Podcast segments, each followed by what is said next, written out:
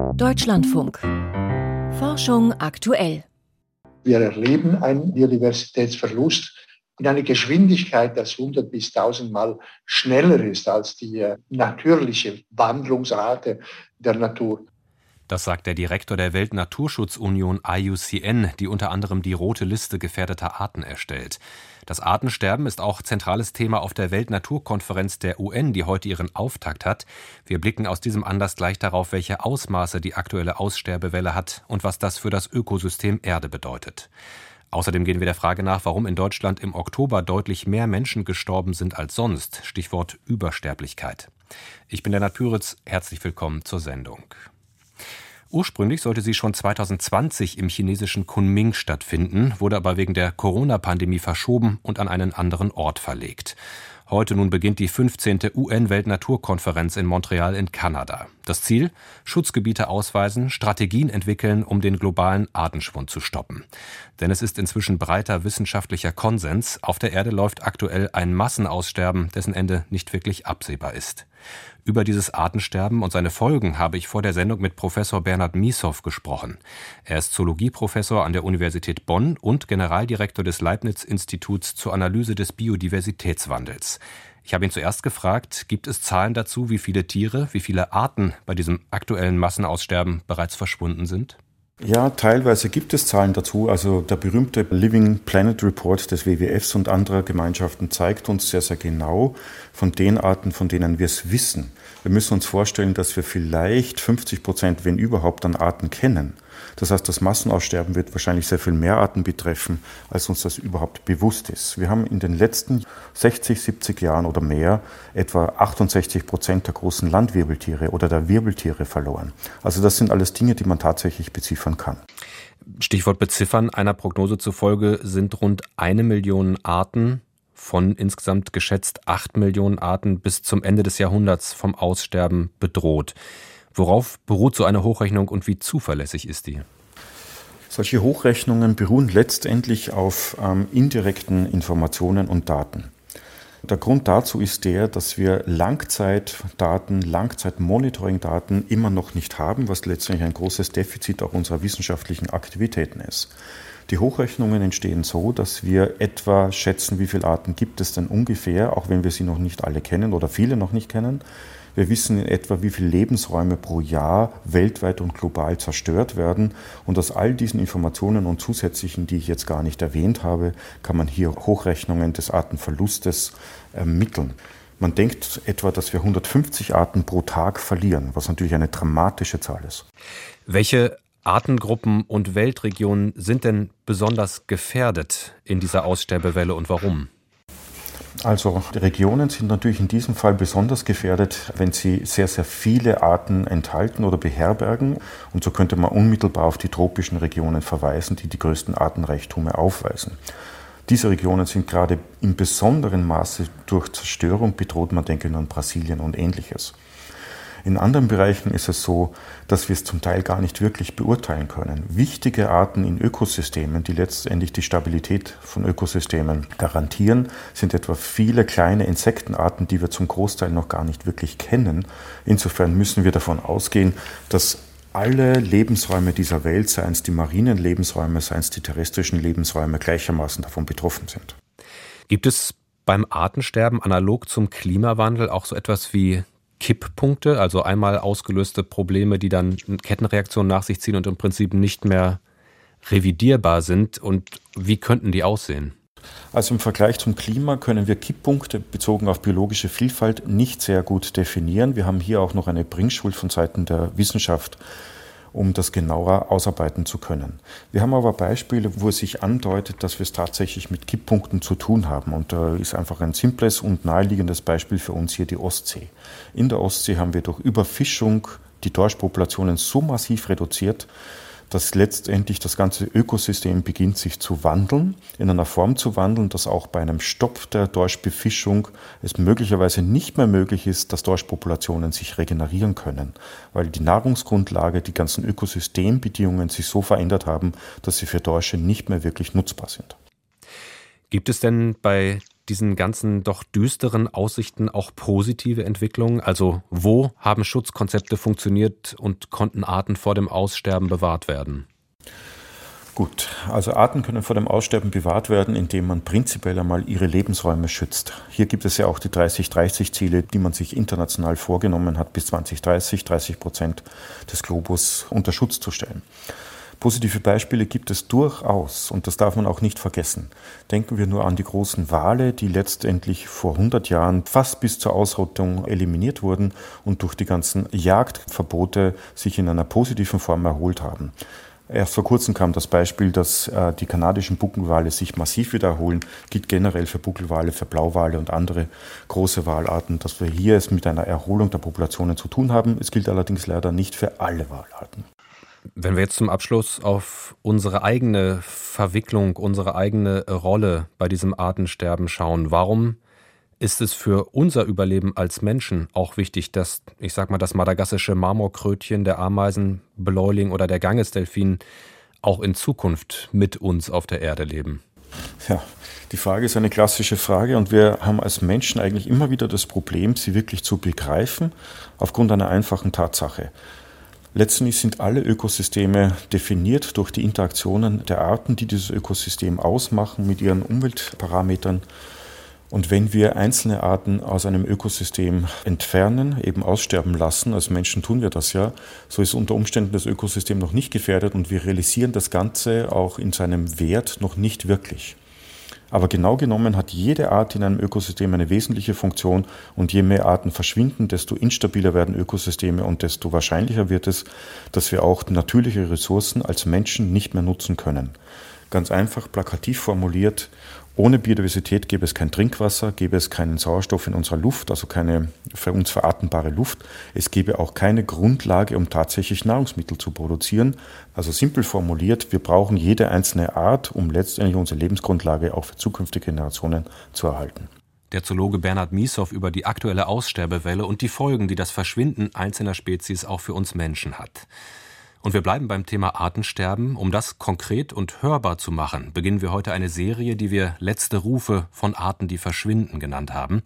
Bis zum Ende der Weltnaturkonferenz am 19. Dezember hören Sie darin jeden Tag die Laute einer bedrohten Art und eine Forscherin oder einen Forscher, die beschreiben, wie die Tiere leben und warum es sie bald nicht mehr geben könnte, wie etwa den kalifornischen Schweinswal.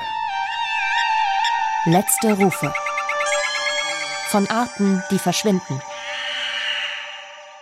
It's a very handsome animal with black patches around the eyes and the lips. They call them the panda of the sea. Es ist ein sehr hübsches Tier mit schwarzen Ringen um die Augen und schwarzen Lippen. Wir nennen sie die Pandas der See. Menschen können ihre Töne nicht hören. Wir müssen sie per Computer hörbar machen. It's just like a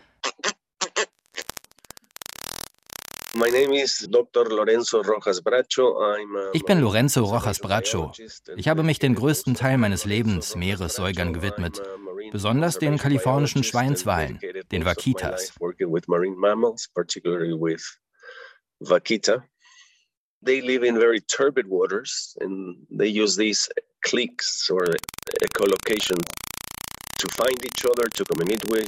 mit diesen Klicks finden sie im trüben Wasser Artgenossen und Beute. Weil Schweinswale ständig fressen, klicken sie andauernd. Und deshalb können wir sie mit unseren Geräten aufspüren und sogar überschlagen, wie viele Tiere es noch gibt. Vermutlich sind es nur noch um die neun Exemplare. You can only find vaquitas in Mexico, in the upper Gulf of California, nowhere else. I mean, that's Vaquitas sind nur in Mexiko, im Norden des Golfs von Kalifornien zu finden, nirgends sonst. Das ist ein winziges Gebiet. Die Chinesen gieren nach der Schwimmblase der Totoaba. Dieser Fisch zieht im Winter und Frühjahr in den Lebensraum der Vaquitas. Auf Auktionen erzielen Wilderer 100.000 Euro für ein Kilo dieser Schwimmblase. Das hat illegale Fischerei ausgelöst und bringt die Vaquitas an den Rand der Ausrottung. Vaquita probably is not only the most critical endangered marine mammal species now, it's probably one of the two or three most endangered mammals uh, in the world. Vaquitas gehören vermutlich zu den zwei, drei am stärksten gefährdeten Säugern überhaupt. Wenn sie verschwinden, liegt das nicht an genetischer Verarmung, sondern daran, dass wir unseren Job nicht gemacht haben we didn't do our job properly. Ein Porträt der kalifornischen Schweinswale, die die IUCN als vom Aussterben bedroht listet. Morgen geht es dann in unserer Serie um die Takahe, eine flugunfähige Vogelart aus Neuseeland. Viele Medien vermeldeten ein Rätsel der Übersterblichkeit, nachdem beim Statistischen Bundesamt aufgefallen war, im Oktober dieses Jahres sind ungewöhnlich viele Menschen gestorben, 19 Prozent mehr als im Vergleich zu den vorangegangenen Jahren erwartet. Corona allein kann diesen Anstieg nicht erklären. Welche anderen Gründe könnten also eine Rolle gespielt haben? Unser Autor Piotr Heller hat bei Statistikern und Demogra Demografieforschern nach Antworten gesucht. Hier sein Bericht. Erstmal die nackten Zahlen. Im Oktober sind laut Statistischem Bundesamt in Deutschland knapp 93.000 Menschen gestorben. Das sind gut 14.500 Tote mehr, als man es aus Erfahrungen der letzten Jahre erwarten würde. Ein Plus von 19 Prozent. Darüber sind sich alle einig. Aber die nackten Zahlen werfen zwei Fragen auf. Erstens, sind sie alleine schon ein Grund zur Beunruhigung? Und zweitens, was ist der Auslöser für dieses Sterben? Mit solchen Fragen befassen sich Wissenschaftler wie Göran Kauermann. Er ist Statistiker an der Ludwig-Maximilians-Universität München. Viel lieber als auf die Zahlen direkt schaue ich lieber auf Dynamiken. Ja, also entwickelt sich da was. Insofern kann ich hier einfach nur ganz beruhigend sagen, äh, diese Dynamik, die wir da im Oktober gesehen haben, ist ein ganz kleiner, kurzer Peak gewesen von drei Wochen. Dies ist wieder deutlich gefallen. Anders habe es sich etwa bei den großen Corona-Wellen in den letzten beiden Wintern verhalten. Dann sehen Sie, wie die sich richtig hoch beugt, ja, wo das richtig nach oben geht beschreibt Kauermann die damalige Übersterblichkeit. Jonas Schöley vom Max-Planck-Institut für demografische Forschung sieht in den Oktoberzahlen dennoch eine Besonderheit. Zwar kenne er ähnliche Spitzen in der Übersterblichkeit, etwa durch die Grippe bedingt aus der Vergangenheit, allerdings nicht im Oktober. Und das ist das, was besonders ist an diesen 20 Prozent nicht unbedingt das Ausmaß der Übersterblichkeit, sondern das Timing. Es ist unerwartet früh. Übersterblichkeit in diesem Ausmaß erwarten die Statistiker nur im Winter. Das führt zur zweiten Frage. Was war in diesem Oktober los? Erste Hypothese Zufall. Schließlich hinterlässt der Tod seine Spur mehr oder weniger zufällig auf der Zeitachse des Jahres, auch wenn im Winter mehr Menschen sterben als im Sommer.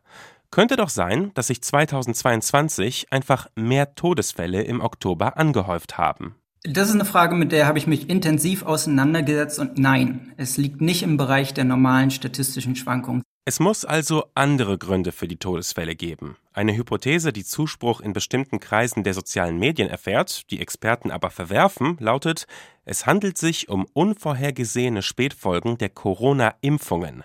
Jonas Schöley sagt dazu, solch einen Effekt könne man gar nicht an der Sterbestatistik ablesen und außerdem zeigten Kohortenstudien, die explizit dieser Frage nachgingen, Impfungen reduzieren das Risiko an Covid-19 zu sterben substanziell, ohne dass es zu einem Anstieg der allgemeinen Mortalität kommt.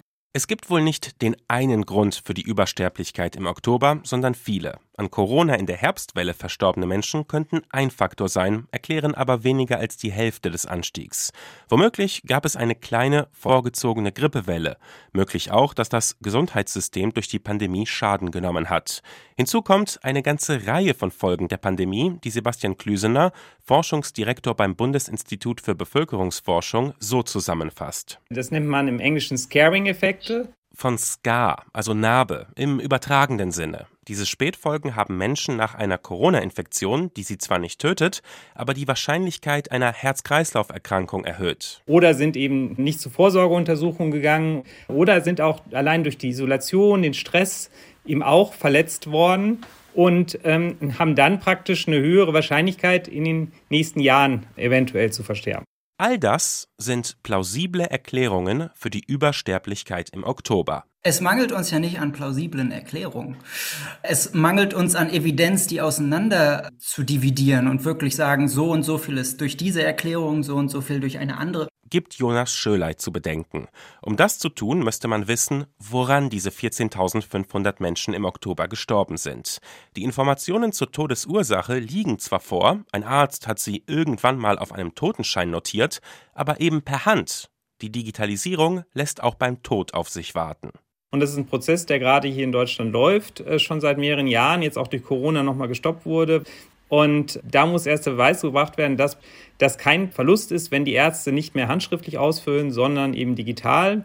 Es wird noch Monate dauern, bis Statistiken zur Todesursache vorliegen.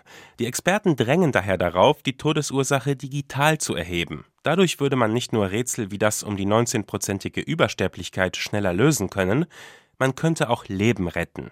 Sebastian Klüsener macht das an einem Beispiel deutlich. Hätte man während der Corona-Wellen sofort gewusst, woran die Menschen genau sterben, hätte man schneller Risikogruppen erkennen und letztendlich auch schützen können. Ein Beitrag von Piotr Heller. Drehmoment, Schwerkraft und Auftrieb. Deren Zusammenspiel lässt Frisbee-Scheiben mit ihren typischen gewölbten Rändern wunderbar durch die Luft gleiten. Flache Bierdeckel dagegen stürzen bald nach dem Start ab. Warum das so ist, haben Physiker an der Universität Bonn experimentell ergründet, inklusive Bierdeckel-Schussmaschine und in einem Fachartikel beschrieben. Volker Mrazek hat sich das Experiment vorführen lassen.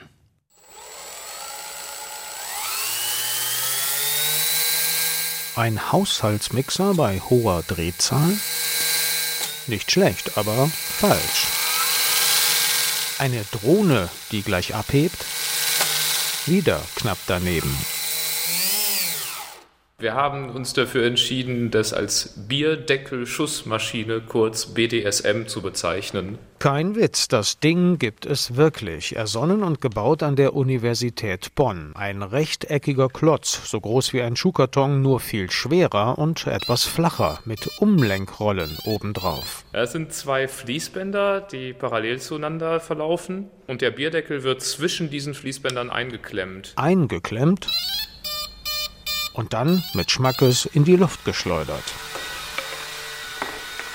Besonders weit segeln die Pappteile allerdings nicht durchs Treppenhaus. Sie kippen rasch zur Seite weg und schmieren ab.